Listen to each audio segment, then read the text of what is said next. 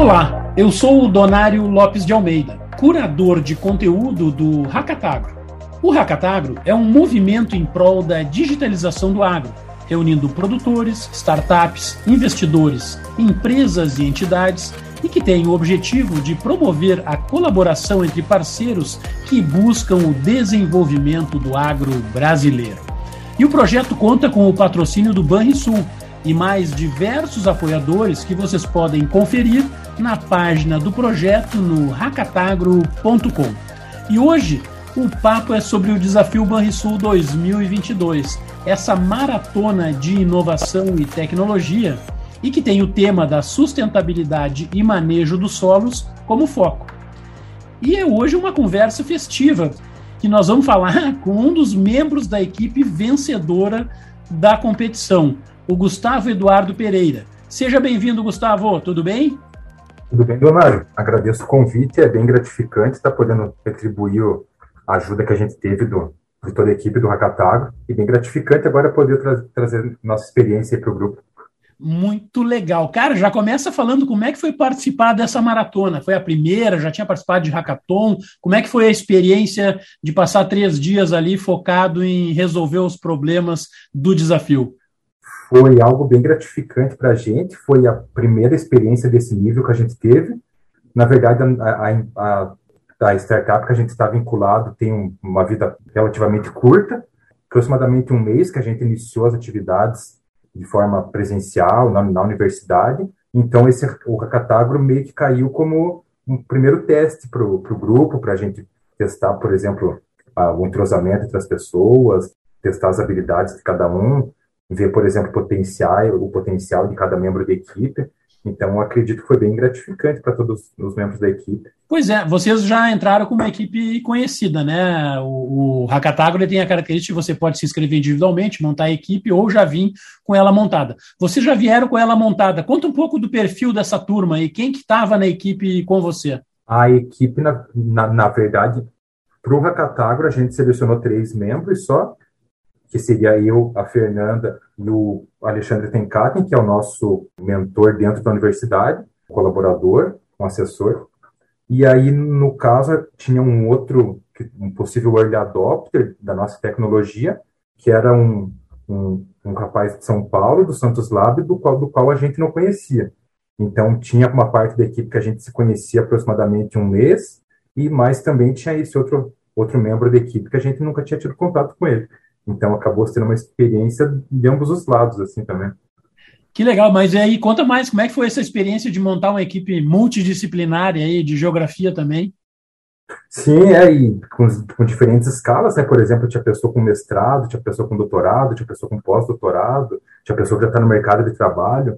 Então, eu acredito que a, a união dessas competências talvez tenha favorecido o sucesso. Que legal. E aí, e, e, qual o interesse de vocês pelo agro? Já existia? Já existia uma, um, um, conhecimento do setor? Como, ou teve novidade em atuar no setor do agronegócio?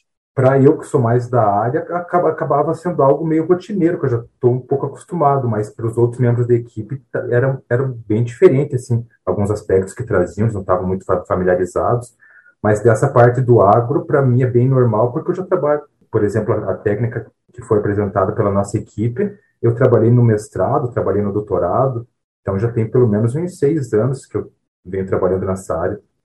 Legal. E aí, para quem não tinha conhecimento, tinha aí o papel das mentorias. Como é que foram as mentorias para vocês? Vocês acharam que foi enriquecedor, ajudou na, na, na concepção da solução para os problemas? Poderia afirmar que as mentorias ajudaram a lapidar a ideia final. Por exemplo, a gente tinha ideia, mas ela não estava totalmente estruturada. Aí a gente passou por uma por, por, mentoria sábado de manhã, passou por mentoria sábado à tarde, depois domingo de manhã, e a ideia foi evoluindo. Então chegou domingo de tarde, a gente já estava com uma ideia bem lapidada, bem concreta, tecnicamente fundamentada, com base numa dor que o mercado sentia. Então, acredito que as mentorias foram a base para o sucesso do, da nossa ideia. Que legal. E quando é que, ou, se vocês chegaram em algum momento e se deram conta que aquela solução ali em desenvolvimento ou já desenvolvida tinha chance de prosperar? Vocês acreditavam, enxergavam ali uma, uma grande oportunidade? Chegou algum momento do Eureka uh, ter um negócio legal aqui? É, eu acho que na metade do Hackatagro, mais ou menos, que a gente mudou um pouco essa concepção. Por exemplo, no começo do Hackatagro, a gente até contra a ideia. A gente até conversado com o professor Tencati, não, vamos, vamos com essa ideia, não sei o quê.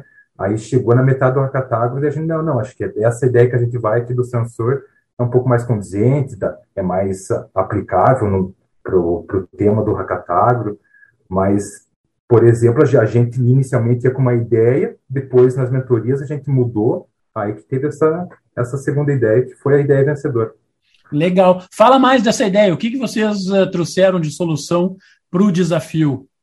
Então, essa nossa ideia ela é oriunda de um, de um projeto de, de incentivo à inovação do SEBRAE, do Catalisa, aonde eles fomentam bolsas, e aí, por exemplo, a nossa equipe foi contemplada na segunda etapa agora, um, são 270 projetos em nível nacional, então, há aproximadamente um mês, no início de maio, que a gente começou a trabalhar agora no laboratório em si.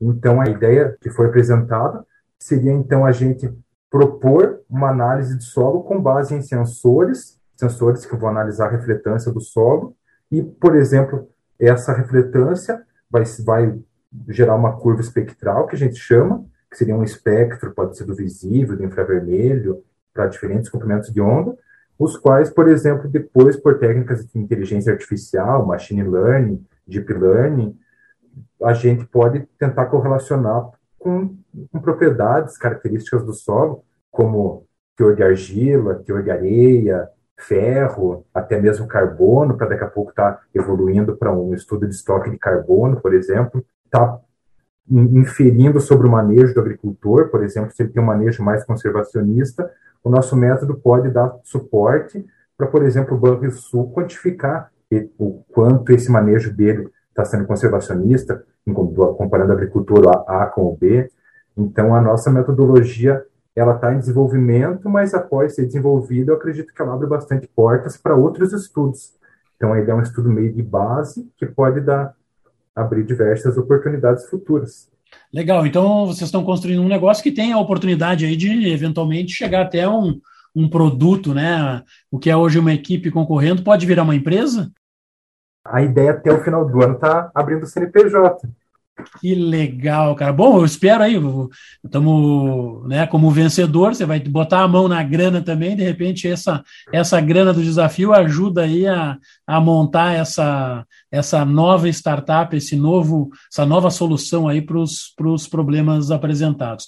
Muito legal. A gente conversou com Gustavo Eduardo Pereira, que é da equipe vencedora do Hackatagro 2022, Desafio Banrisul.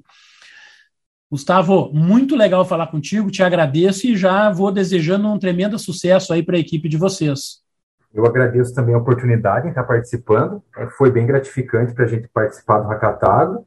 Ficar em primeiro lugar, então, sem palavras também. Agradecer a todos aí, as, as mentorias recebidas, a Grow pelo apoio também, ao Banrisul pelo apoio e dizer que a gente vai fazer o possível para tentar estar tá evoluindo essa ideia e, se tudo der certo, abrir o CNPJ até o final do ano.